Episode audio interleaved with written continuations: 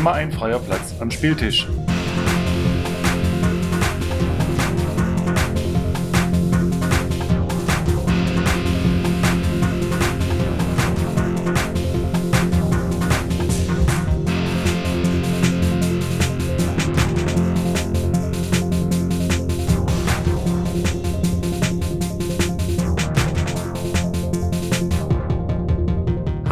Liebe Zuhörer, hier spricht Solo Manolo und ich möchte jetzt ein wenig über die äh, Neuheit von Stefan Feld sprechen, über eine der Neuheiten von Stefan Feld äh, dieses Jahr.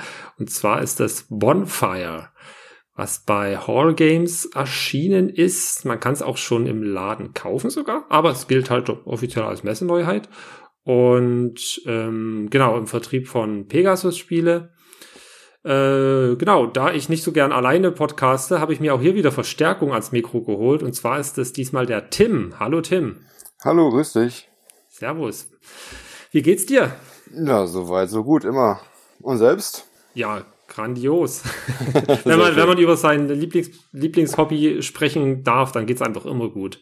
Ja, das stimmt. Ja. Das heißt. Und so wie ich, also ich glaube, du bist auch ein Brettspieler, wahrscheinlich. Warum sollte ich dich sonst hier, äh, hier mit einladen? Ja, nur, nur ein ganz kleines bisschen. Ein, ein ganz kleines bisschen, gelegentlich so. Monopoly und so, ne? Und Scrabble. Ja, vielleicht noch äh, Spiel des Lebens, das habe ich glaube schon mal gehört, aber das hört dann schon fast auf. Ego. Ja, das mit diesen ganzen coolen Komponenten, ne? Und diesen beweglichen. ja, overproduced nennt man das doch dann, ja. Nee. Aber Absolut. darüber sprechen wir heute nicht. Wir sprechen heute über Bonfire von Stefan Feld. Tim, sag doch mal, was hast du denn mit Bonfire zu tun? Ja, also erstmal war ich in dem Playtesting äh, relativ viel involviert. Ich muss sagen, nicht nur ich, sondern meine Frau auch. Wir sind zu zweit äh, Spieler, können zu zweit das schöne Hobby ausleben und hatte dann ähm, eine schöne Idee, wie man einen Solo-Modus dafür äh, kreiert. Das habe ich dann auch tatsächlich umsetzen dürfen. Und als drittes habe ich dann noch die Anleitung übersetzt aus Englische ins Englische. Nicht schlecht. Warst also, ja, warst also doch durchaus tiefgehender daran beteiligt. ja, es war genau. auf jeden Fall sehr spannend. Es war das erste Mal tatsächlich, dass ich ein Spiel in dieser äh, Tiefe in, in, der Entwicklung begleiten durfte oder überhaupt in der Entwicklung begleiten durfte und dann gleich noch in dieser Tiefe. Hat, ja. hat mir unheimlich viel Spaß gemacht, muss ich sagen. Ja, cool. Dazu will ich natürlich ein bisschen mehr wissen, vor allem auch zu dem Solo-Modus. Ähm, aber sag doch mal vielleicht so, kurz so als Einführung, was macht man eigentlich in Bonfire? Worum geht's da? Also thematisch, ähm, gut, wir wissen ja alle, dass die Spiele von Stefan Feld nicht die thematischsten sind. What? Äh, das gilt vielleicht für Bonfire auch. Äh, trotzdem in der thematische Einführung, sie sind ein Volk von Gnomen ähm, was versucht, die namensgebenden Bonfire wieder zu erleuchten.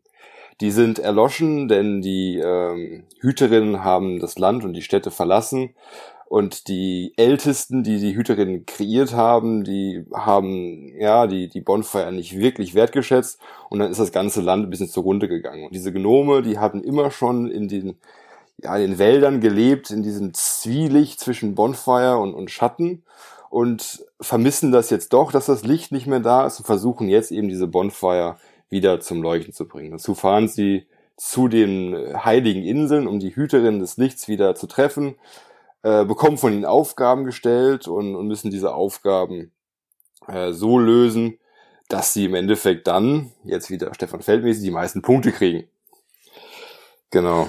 Was ist eigentlich ein Bonfire? Ist das, ist das, kann man sagen, Lagerfeuer? Oder wie würde man das übersetzen? Fegefeuer oder einfach nur ein großes Feuer? Ja, also ich persönlich denke immer bei Bonfire an Guy Fawkes. Ähm, prinzipiell würde ich sagen großes Feuer. Es gibt ja auch in, in England die Bonfire Night, eben an dem Todestag von Guy Fawkes, wo die dann ja. die kleinen, die Dörfer und Städte sich darum betteln, wer das größte Feuer produzieren kann da haben wir als Familie auch schon oft genug mitgemacht und äh, einiges mhm. an, an Holz verbrannt. Das war immer lustig. Okay. In England oder was? Ja, genau. Deswegen hab, kam ich auf die Idee, überhaupt das auf Englisch zu übersetzen, weil ich lange Zeit als Kind auch in England verbracht habe und da ah. ich sag mal, mittlerweile nicht mehr 100% Muttersprachler bin, aber so doch in, ganz gut da in der Ecke rankomme. Für so eine Stefan Feld Anleitung reicht's noch, ne? ja, ich meine, als, als Brettspieler weißt du ja selber, ohne Englisch kommst du eh nicht mehr voran. Ähm, ja. Von daher, die, die Hälfte aller Spiele, die wir haben, sind sowieso alle auf Englisch und dann hat man auch dieses, dieses, dieses Spieler-Slang, naja, die, dieses Spieler-Vokabular vielleicht besser, hat man ja dann auch irgendwann drauf. Und dann ist es ja auch kein Problem, eine Anlage zu übersetzen. Ja, ja, ja, ist nicht schlecht. Trotzdem, trotzdem eine Leistung. Ähm, und jetzt, okay, das war thematisch, fand ich jetzt für mich auch spannend, weil ich habe das Spiel jetzt auch ja ein paar Mal gespielt schon, aber ich, ich habe ja auch die Anleitung gelesen, auch den thematischen Teil, aber das ist nicht hängen geblieben. Es gibt noch einen anderen thematischen Teil, äh, der kommt jetzt zu Spiel, kann ich vielleicht schon mal ein bisschen spoilern.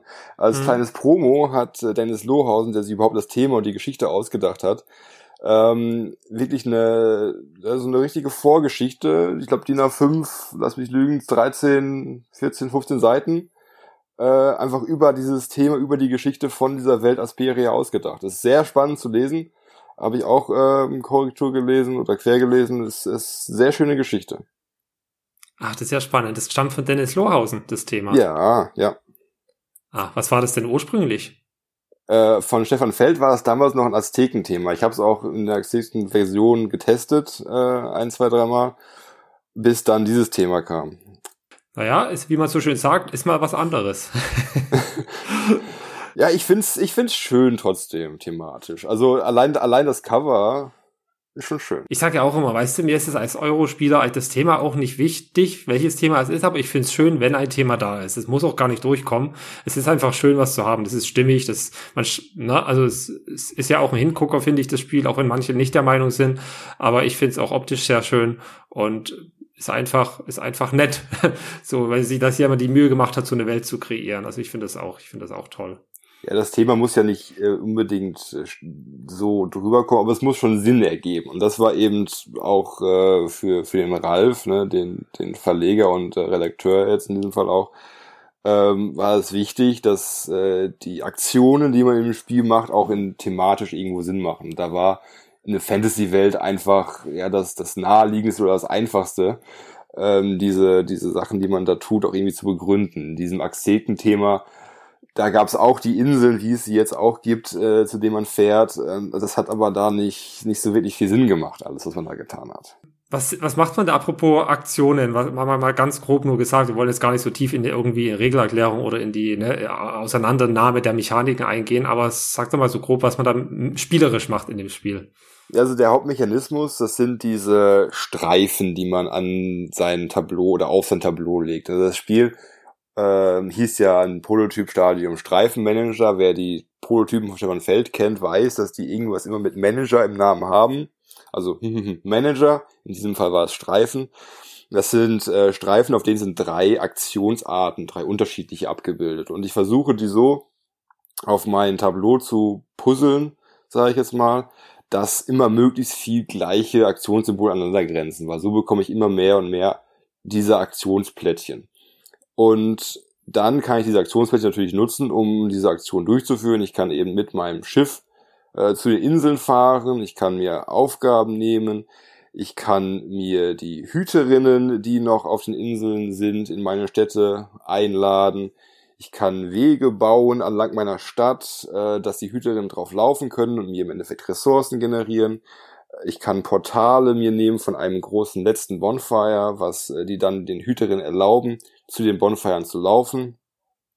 Und ich kann mir auch ähm, andere Gnome anheuern. Das sind dann Spezialisten, das sind äh, Sonderfähigkeiten für den Rest des Spiels oder es sind diese Ältesten, die geben mir sofort Punkte.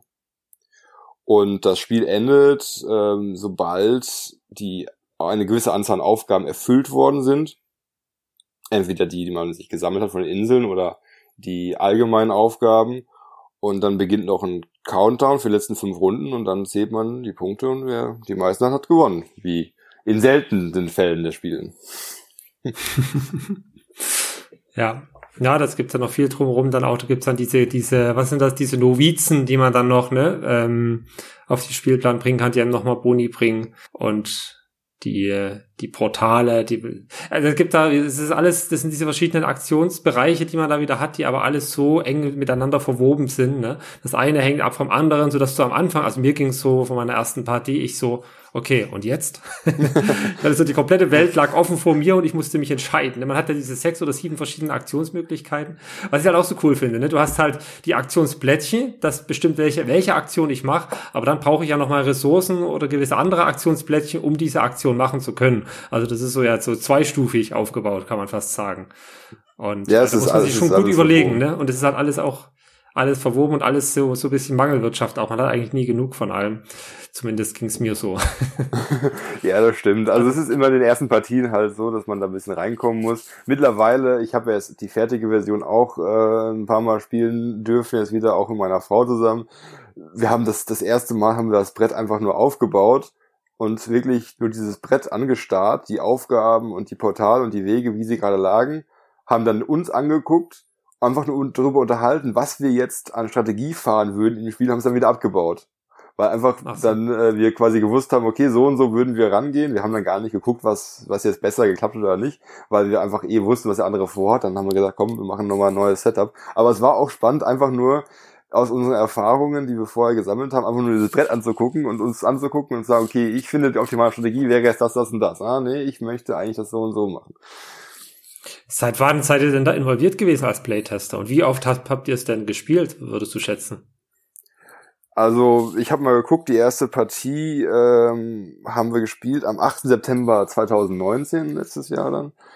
Äh, da war es auch schon ähm, in einer Version, die sehr ähnlich ist mit der, die, die wir jetzt haben. Also auch von den ähm, vom Aufbau des, des Spielbretts und sowas alles. Äh, ich hatte spannenderweise hatte ich heute mit Ralf nochmal äh, gesprochen und er hatte mir aus ganz anderem zufälligen Grund tatsächlich die noch früheren Prototypen gezeigt, teilweise von Anfang 18. Und das sieht schon sehr anders aus. Da ist eigentlich nichts mehr von übergeblieben von dem, was, was wir jetzt, äh, was wir jetzt da haben. Aber wie gesagt, also wir haben dann äh, letztes Jahr angefangen, äh, waren dann involviert. Und wie oft haben wir es gespielt? Das ist natürlich schwer zu sagen, weil es gab eben dann die eine Hauptphase, das waren auch während Corona tatsächlich, äh, das, also während, im April, dass wir das Spiel dann bekommen haben für ein paar Wochen, einfach nur zu zweit und wir, weiß was ich, wie viele Partien da gespielt haben, ganz 20, 30, äh, weil es ja bei uns dann auch schon relativ schnell ging äh, und das sich relativ schnell runtergespielt hat. Und so konnten wir viele, viele Feintuning-Parameter noch, noch ein, einpendeln. Okay. so in der Zeit, da ihr es dann halt gespielt habt, Seit, seit, seit du das erste Mal, seit ihr das erste Mal gespielt habt, was hat's, gibt's irgendwas, was sich grundlegend geändert hat? Oder besser gesagt, wo du sagst, es ist durch euren Input dann nochmal geändert worden? Also grundlegend natürlich das Thema, das ist ganz klar. Ähm, was mhm. wir jetzt äh, vor allem gefeintuned haben im Zwei-Personen-Spiel, war dass ähm, jetzt nur noch zwei Aufgaben pro Insel im, im Setup gelegt werden. Sonst vorher waren es immer je nach Spielerzahl drei. Das war uns definitiv zu viel Auswahl und nicht eng genug im Zwei-Spieler-Spiel. Und was eine sehr, sehr große, lange, heftige Diskussion auch mit Ralf zusammen war, ist, wann endet das Spiel? Also momentan endet es ja, wenn der siebte Novize oder siebte Novizin in den Hohen Rat gesetzt wird. Und das war eine lange, lange Reise dahin. Erstmal waren es nur sechs, dann konnten wir das aber sehr gut aushebeln, dass einer das Spiel komplett fertig macht und der andere fast mit null Punkten dasteht. Dann waren es acht, aber dann hat man im Endeffekt alles erfüllt ähm, und das war auch nicht gut für Ralf. Der wollte auch, dass man eben nicht alles schafft in, in einer Partie. Und so haben wir uns dann irgendwo auf sieben dann geeinigt, was ähm, dann im, im Mittel, sage ich mal, jetzt dann die beste die beste Spieleranzahl war äh, die beste Anzahl Novizen war so. Was ja auch clever ist, ist, dass du dann halt noch diesen Countdown hast. Ne? Jeder ist dann noch fünfmal dran und dann ist es vorbei. War das dann auch schon lange mit angedacht, das so zu machen? Den Countdown, den gab's auch schon, als wir angefangen haben, was tatsächlich dann erst im Laufe unserer Testpartien reingekommen ist, ähm, wie man diesen Countdown tatsächlich dann zählt. Also mit diesen fünf Countdown-Plättchen, die jetzt dann äh, rumgereicht werden. Vorher hat man sich einfach mhm. nur die äh, Aktionsplättchen übergeben und das wurde dann vergessen. oder man, man wusste auch nicht mehr, okay, sind wir jetzt in Runde drei oder in Runde vier äh, nach dem Countdown? Ich weiß es nicht mehr. Mhm. Äh, das war tatsächlich manchmal ein bisschen schwierig. Also es sind da so die so ein paar paar Kleinigkeiten, die man dann immer noch noch mit beiträgt. Äh, genauso wie äh, viele viele Punkte, die man irgendwo bekommen hat, ähm, noch irgendwo noch mal angepasst hat, weil das ein oder andere dann immer noch zu zu stark oder zu mächtig war. Ich weiß noch meine meine ersten Partien, ich glaube die ersten drei Partien, die die ich gespielt hatte, da hatte ich immer irgendeine Strategie, die overpowered war, gewählt. Das heißt, immer wenn ich dann das Neue gespielt habe, kam Ralf mit einer Änderung, die ich so nicht mehr hätte spielen können. Mhm, okay. Also da gab es dann irgendwelche Kombinationen an, an Genomen, äh, die, die es jetzt auch nicht mehr gibt, äh, die, wenn man die bekommen hat, man einfach machen konnte, was man wollte. Und da gab es dann auch, äh, da hatte ich über 100 Punkte, das wollte er dann nicht, dass das irgendwie einfach machbar ist. Und dann haben wir so uns auch an diesen, an den Punktezahlen da irgendwo orientiert, dass im Mittel so, so 70 bis 80 Punkte da eigentlich der, der, das, äh, der Winning Score sein sollte. Entschuldigung, wenn ich mal englische Begriffe reinwerfe, manchmal fällt mir das einfach. Es, ich ich habe keine Denglisch-Glocke, das passt. Gott sei Dank. Wir sind nicht bei den Spielträumern. Sehr gut. Liebe Grüße. Genau. Ähm, diese, die Gnome, das sind ja quasi Karten, die man sich nimmt, ne? die muss man eben auch bezahlen mit Ressourcen und die bringt ja eben Soforteffekte beziehungsweise dauerhafte Effekte und dann gibt's ja die für die dir sofort Siegpunkte bringen, in dem Moment, wo du sie kaufst. Aber du willst natürlich das so lange wie möglich heraus, oder dir erwirbst, sag ich mal, so lange wie möglich herauszögern, diesen Gnome zu erwerben, weil je, je länger du wartest, desto mehr Punkte bringt er dir auch. War das, dieses Element, ist das auch äh, erst später dazu gekommen, mit diesen quasi Siegpunkten? Weil ich finde ja, das ist ja in der Hinsicht ein sehr, sehr untypisches Stefan Feld-Spiel, weil du machst ja nicht während der Partie die ganze Zeit Punkte, sondern eigentlich alles erst bei Spielende. Die Ausnahme sind eben diese ältesten Gnome, die dir eben sofort Siegpunkte bringen. Das ist so eine der wenigen Stellen, wo man während der Partie schon Punkte bringt. Äh, war das trotzdem schon lange, lange, lange mit drin, dieser Mechanismus mit den Ältesten? Also die gab es tatsächlich schon äh, vorher. Allerdings gab es äh, auch noch andere Stellen im Spiel, in denen man Punkte bekommt, also während des Spiels, nicht nur in der Endabrechnung. Die sind aber dann äh, mhm. peu à peu rausgefallen. Es war zum Beispiel auch so, wenn ich jetzt eine Aufgabe erfüllt habe und da meinen Novizen reingestellt habe und sich jemand anderes dazugestellt hat, habe ich als derjenige, der es zuerst gemacht hat, einen Punkt bekommen. Mhm. Und wenn dann jetzt ein Dritter kam, dann hat eben der Erste und der Zweite auch einen Punkt bekommen. Ah. Und ähm, das hat eben äh, die, ähm, da die Motivation erhöht, dass man Aufträge äh, früh erfüllt, also frühzeitig. Dass man hat, gab es einen kleinen Rush auf diese, auf die Erfüllung der Aufträge. Und das hat sich dann aber in den Partien herausgestellt, dass es vielleicht auch gar nicht so gut ist, weil man dann ähm, nicht mit Absicht, sage ich mal, das Spiel verlängert. Aber es gibt ja durchaus ähm, Strategien, wenn ich zum Beispiel sage, ich möchte ähm, alle Hüterinnen haben und die möglichst irgendwo reinbringen, da brauche ich Zeit. Mhm. Da muss ich ein bisschen auf Zeit spielen. Da muss ich auch darauf achten, dass mein Mitspieler oder meine Mitspieler ähm, eben mir das nicht versauen, indem sie viele kleine Aufträge nehmen, die schnell erfüllen. Mhm. Und das wurde dann, diese, so eine Strategie wurde auch damit erstmal interessanter, weil man dann eben nicht diese, diese Punkte verloren hat, in Anführungsstrichen, die man bekommen hätte können, wenn sich Leute zu eingestellt hätten, um einen Auftrag zu erfüllen. Mhm. Verstehe. Okay, wurde quasi dann ein bisschen Interaktion rausgenommen an der Stelle, kann man so sagen. Ja, Weil, ja, in, ja, genau. Interaktion ein bisschen so. rausgenommen, das stimmt. Ein kleines bisschen, ja. Und apropos Interaktion, ähm, äh, klar, wir können jetzt nicht hier über ein Spiel sprechen und den Solo-Modus außen vor lassen. Ne? das Spiel hat einen Solo-Modus, aber der war ja ursprünglich anders gedacht, als er jetzt am Ende rausgekommen ist. Vielleicht kannst du dazu mal ein bisschen was erzählen. Ja, also es war ja so, dass zu einem dieser, dieser Playtests Ralf ankam und sagte, er hatte auch ähm, Solo-Modus sich überlegt und äh, ob wir den nicht auch testen könnten oder ob ich den testen könnte, weil er auch weiß, dass ich ab und zu mal gerne auch ein Solo-Spiel raushole. Und das war im Endeffekt eine reine Highscore-Jagd. Also ich, so, wer den Solo-Modus zu Crown of Imara kennt, ähm, war sehr ähnlich dazu oder ja, einfach man, man spielt vor sich hin und schreibt dann seine Punkte auf und versucht das möglichst zu verbessern. Und da habe ich dann erstmal ein bisschen doof geguckt, weil ich dachte mir, hm, das ist jetzt nicht so der, der Solo-Modus, den ich spannend finde. Also ich bin generell ein Verfechter von, von Automa-Decks, ob es jetzt von der Automa Factory ist oder nicht. Also momentan mein Lieblings-Solo-Modus ist immer noch äh, Maracaibo bisher. Und äh, das finde ich ist halt schöner, wenn man gegen einen, einen virtuellen Gegner spielt, anstelle einfach nur vor sich hin zu spielen. Und mhm. Dann fiel halt der Satz, na, wenn du eine bessere Idee hast, dann immer her damit.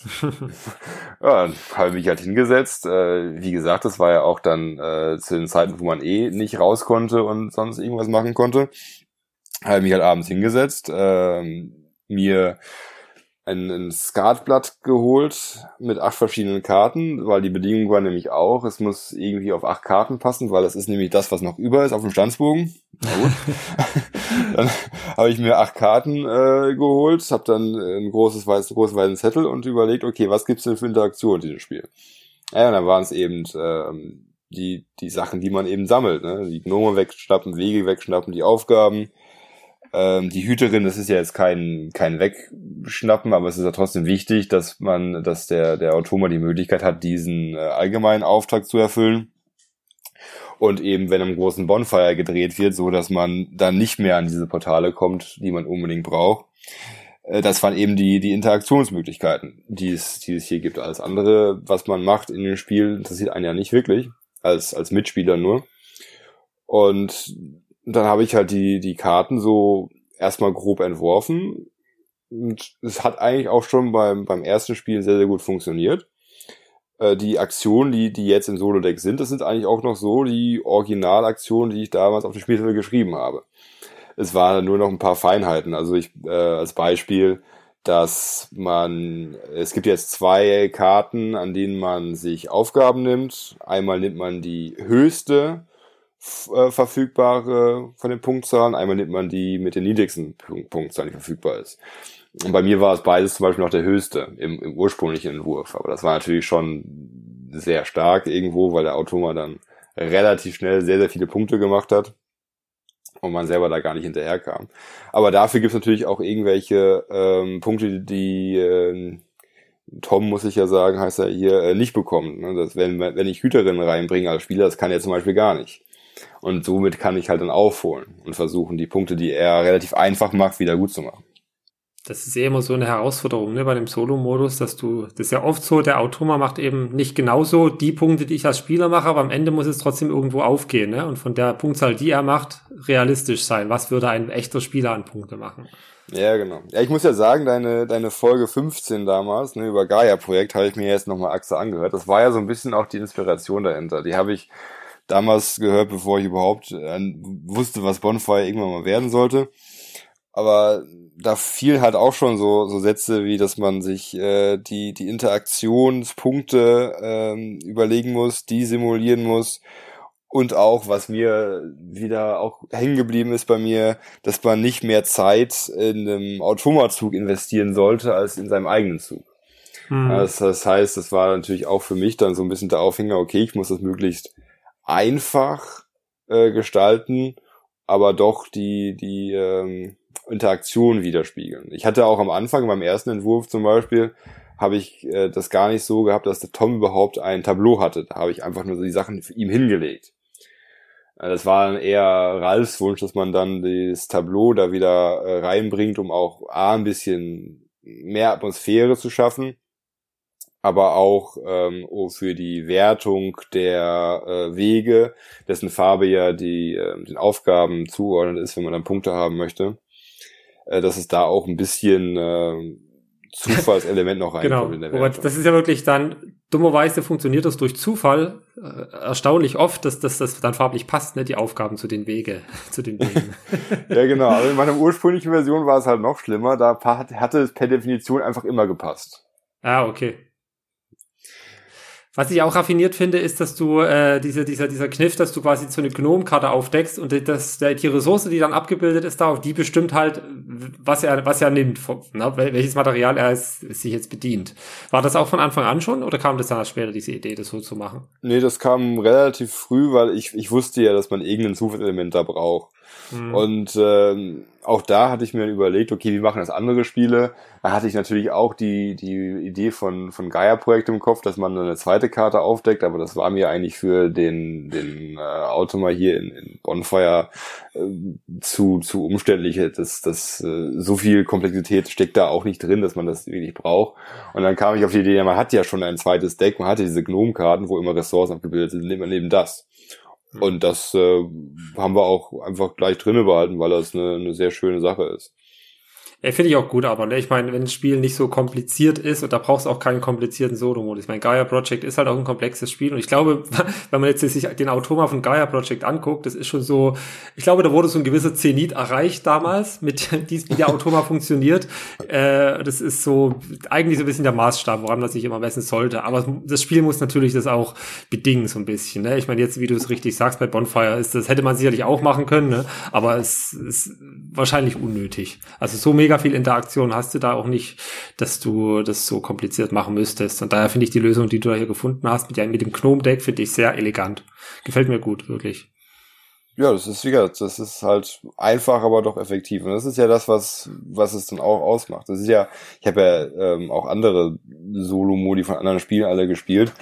Ähm, und es gibt halt manche, wo du dann denkst, nee, das ist mir einfach zu viel Aufwand ähm, für das, was ich hier tue. Ähm, bei, bei manchen hast du zwar trotzdem Aufwand, aber es macht trotzdem auch Spaß. Und genau da möchtest du ja irgend, irgendwo hin. Hm. Dass du dann auch sagst, okay, selbst wenn es Aufwand ist, ist es es wert. Ja. Ja, ja, klar. Äh, wie ist das eigentlich? Ich habe, ich hatte ja so den Eindruck, also ich habe es dreimal solo gespielt, dreimal knallhart verloren. Das erste Mal irgendwie, weiß ich nicht, 46 zu 74. Der hat bei mir immer, die zweiten, dritte Partie war ich ein bisschen besser, aber der war trotzdem deutlich besser. Und der hat immer so hm, 70, 80 Punkte gemacht. Die hatte mir schon so überlegt, hatte ich mir aufgeschrieben, macht der Automa eigentlich immer ähnlich viele Punkte? Weil letztlich der, der, der arbeitet ja auch sehr, sehr effizient. Ne? Also der, der erfüllt ja immer diese ganzen Aufgaben, der holt sich immer alle Novizen und bei Spielende ist sein, der Status, den er hat, mehr oder weniger immer ähnlich. Kann das sein, dass, dass der schon eigentlich immer mehr oder weniger die, die, die, die, die gleichen Dinge tut und dementsprechend auch gleich viel also in der Punkte-Range äh, ähnlich vertreten ist, dachte ich mir zumindest. Aber dann hatte ich nochmal mit der mit der lieben Laraya gesprochen, liebe Grüße an der Stelle, oder die hatte mir geschrieben, dass sie, das hat, das auch schon ein paar Mal gespielt, Solo, und sie hatte den Eindruck, dass der Autor mal mehr Punkte macht, je mehr Punkte sie als Spieler macht. Also sie hatte dann irgendwie so 80 Punkte und der Autor hatte dann 100 Punkte. Äh, ist das, ist das, kannst, kannst du das bestätigen, dass das so ist? Das kann sehr gut sein. Also es ist ja so, ähm, dass ich als Spieler versuchen kann zu bestimmen, wann das Spiel endet gegen den Automa. Wenn der Automa, ich, also ich kann das Spiel beenden, wenn er im dritten Durchlauf seines Kartendecks ist oder im vierten Durchlauf seines Kartendecks. Beziehungsweise im vierten Durchlauf beendet er es irgendwann auch mal selber. Ohne dass ich da irgendwas dazu tue. Äh, wenn er im dritten Deck äh, Durchlauf ist, dann hat er ja 0 bis 2 allgemeine Aufgaben erfüllt. Also was kann er erfüllen? Er kann äh, die äh, Wege und die Gnome erfüllen, weil er dort immer alles nimmt, was der Ressource auch mit der Ressource passt, die ich gerade aufgedeckt habe. Also ja. wenn ich einen, einen Blattgnom aufdecke und da liegen vier äh, Wege mit Blatt dummerweise aus, dann kriegt er alle vier. Ja. ja. das heißt, es ist das einzige, diese beiden Sachen, äh, die er erfüllen kann, bevor er im vierten Stapel ist. Sobald er dann im vierten Stapel ist, je nachdem, äh, wann die Karten kommen, hat er dann mindestens drei, wenn er komplett durch ist, äh, für gegebenenfalls sogar auch alle fünf ähm, allgemeinen Aufgaben erfüllt. So geht's mir immer, ja, okay. Meist vier, vier auf jeden Fall hat er immer erfüllt. Egal, genau. Aber ja, man muss halt Gas geben gegen ihn.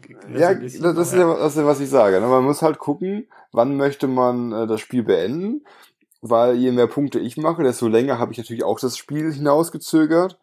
Aber klar, äh, je länger ich es hinauszögere, mit jeder Aktion ist es halt bei ihm auch äh, mehr, mehr wahrscheinlich, dass er auch eine allgemeine Aufgabe erfüllt und somit auch wieder ein paar Punkte kriegt. Beziehungsweise für ihn sind ja auch die, die Aufgaben, die er nimmt von den Inseln, auch automatisch sofort Punkte, weil er ja die automatisch erfüllt. Mhm. Was natürlich auch immer gut funktioniert, äh, aus meiner Erfahrung, ist, wenn ich äh, auf die Inseln gucke und schaue, welche Aufgaben äh, er als nächstes nehmen würde und ihm dann gegebenenfalls die ähm, hoherwertigen Punkte wegschnappe, wenn es denn nicht so viele sind.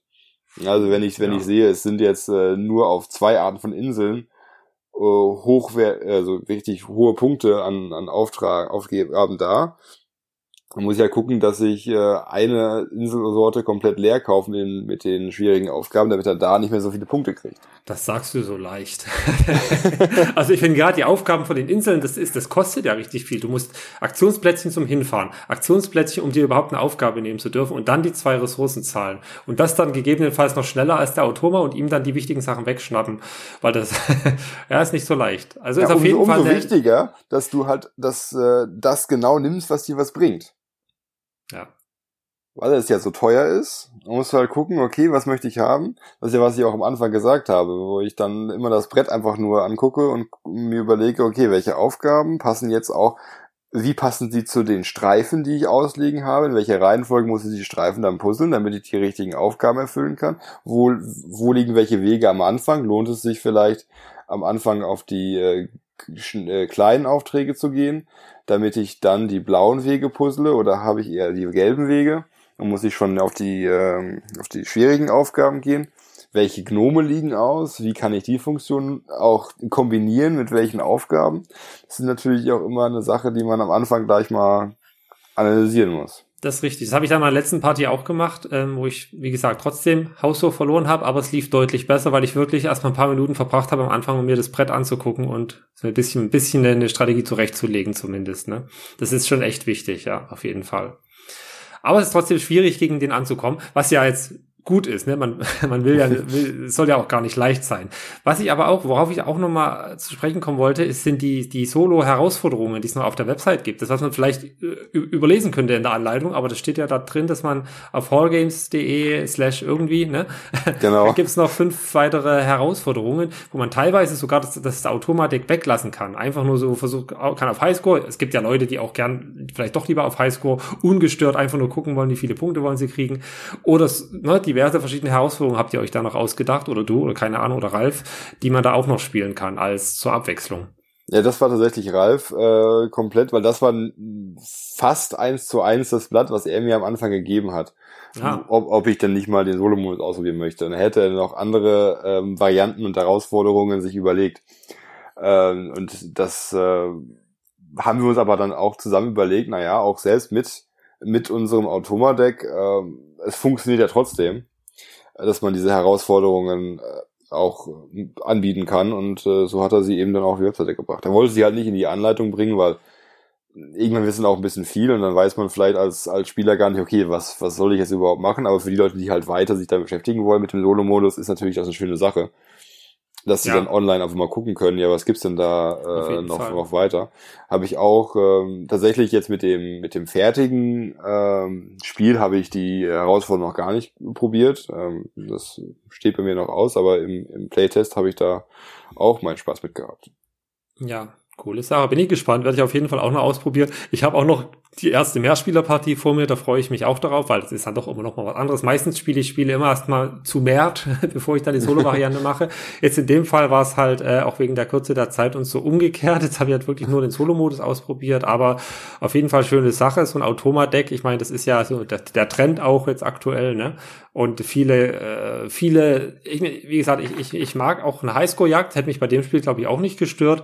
Aber ich weiß, dass viele Spieler sagen, die spielen Solo, aber dann muss es ein Automa sein in irgendeiner Form. Von, von daher kann, können die das auch hier, ja, bekommen die das hier auf jeden Fall. Ja, ich finde, die ist ein bisschen gespalten. Also je nachdem, was man, wen man fragt. Also manche sagen, nee, äh, Automa brauchen sie nicht, weil es ist ein zu Verwaltungsaufwand auch wenn man nur jetzt an verschiedenen Deck von Karten hat, das ist Verwaltungsaufwand, natürlich, das ist ein bisschen mehr, was man dann auch äh, machen muss. Und da verstehe ich natürlich auch die andere Seite, die sagt, äh, sie möchte lieber die Highscore-Jagd haben. Aber für mich war es halt immer persönlich äh, nicht so schön, einfach nur eine Highscore-Jagd. Also ich habe äh, auch trotzdem immer noch gerne Agricola auch solo gespielt und alles, aber ich spiele halt lieber dann doch irgendwo gegen einen, einen virtuellen Gegner. Freut mich. Gibt es irgendwas anderes, woran du jetzt gerade playtestest, worüber du sprechen darfst, willst, sollst, kannst? ja, ich meine, ähm, ist ja kein Geheimnis mit dieser äh, Queen Game äh, Stefan Feld Aktion, dass die jetzt äh, die City Serie aufgemacht haben hm. Und das, äh, was jetzt nicht der jetzige Kickstarter, sondern der Kickstarter danach äh, soll ja ähm, New York City werden und Marrakesch. Das wissen ja auch alle, dass New York City äh, das alte Rialto ist, da es nämlich auch von, von Ralf betreut worden ist und immer noch betreut wird. Jetzt auch in der neuen Version bin ich natürlich da auch ein bisschen ähm, mit am, am gucken. Wer weiß, vielleicht kann ich mich da auch ein bisschen im Solo-Modus wieder äh, arrangieren, weil da hat, äh, hat ja Stefan sogar ja, versprochen, dass es da zu den Spielen Solo-Modi gibt. Auch wenn er die eigentlich gar nicht so mag. Also mhm. ich hatte mir auch mal spannenderweise äh, die, ähm, das gegönnt, bei, bei Boardgame Geek reinzugucken, wie viele Stefan Feld Spiele haben eigentlich Solo-Modus. Und da kam eigentlich nur Bonfire, Luna und Burgen vom Burgund Ableger. Hm. Andere Stefan Feld Spiele haben gar keinen Solo-Modus. Und ähm, das hat er auch schon mal öfters mal gesagt, dass er eigentlich Solo-Modus gar nicht so der Fan davon ist. Ja.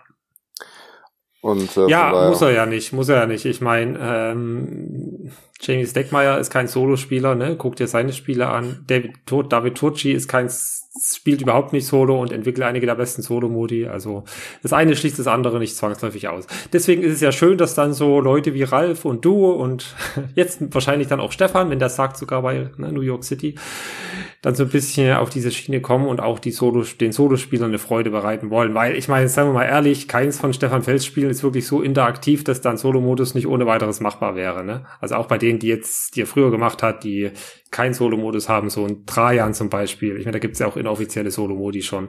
Das ist ja relativ easy, da sich was auszudenken auch, ne? Ja, natürlich. Wobei ich finde trotzdem bei dem äh, Realto von früher ist natürlich schon jetzt nicht ganz einfach, weil man ja diesen, diesen äh, Auktionsmechanismus hat. Ja, okay. Ja, sich da was zu überlegen, aber ich denke mal, das wird schon ganz gut werden. Das wird schon. cool. Ja, Tim, vielen, vielen Dank für die, für die, für den Input und für die, für den Einblick wie so eine Brettspielentwicklung und eine Solo-Modus-Entwicklung, wie das, wie das äh, abläuft. Ja, sehr, sehr, sehr, sehr, sehr spannend. Ähm, ja, dann würde ich sagen, ich wünsche dir noch viel Spaß beim Spielen, beim Playtesten, beim, ja, was auch immer du sonst so machst. und würde sagen, man hört sich wieder irgendwann. Ja, alles klar. Ich danke dir auch und äh, auch weiterhin viel Spaß beim äh, Podcasten. Das werde ich haben. Danke dir. Ciao. Ciao.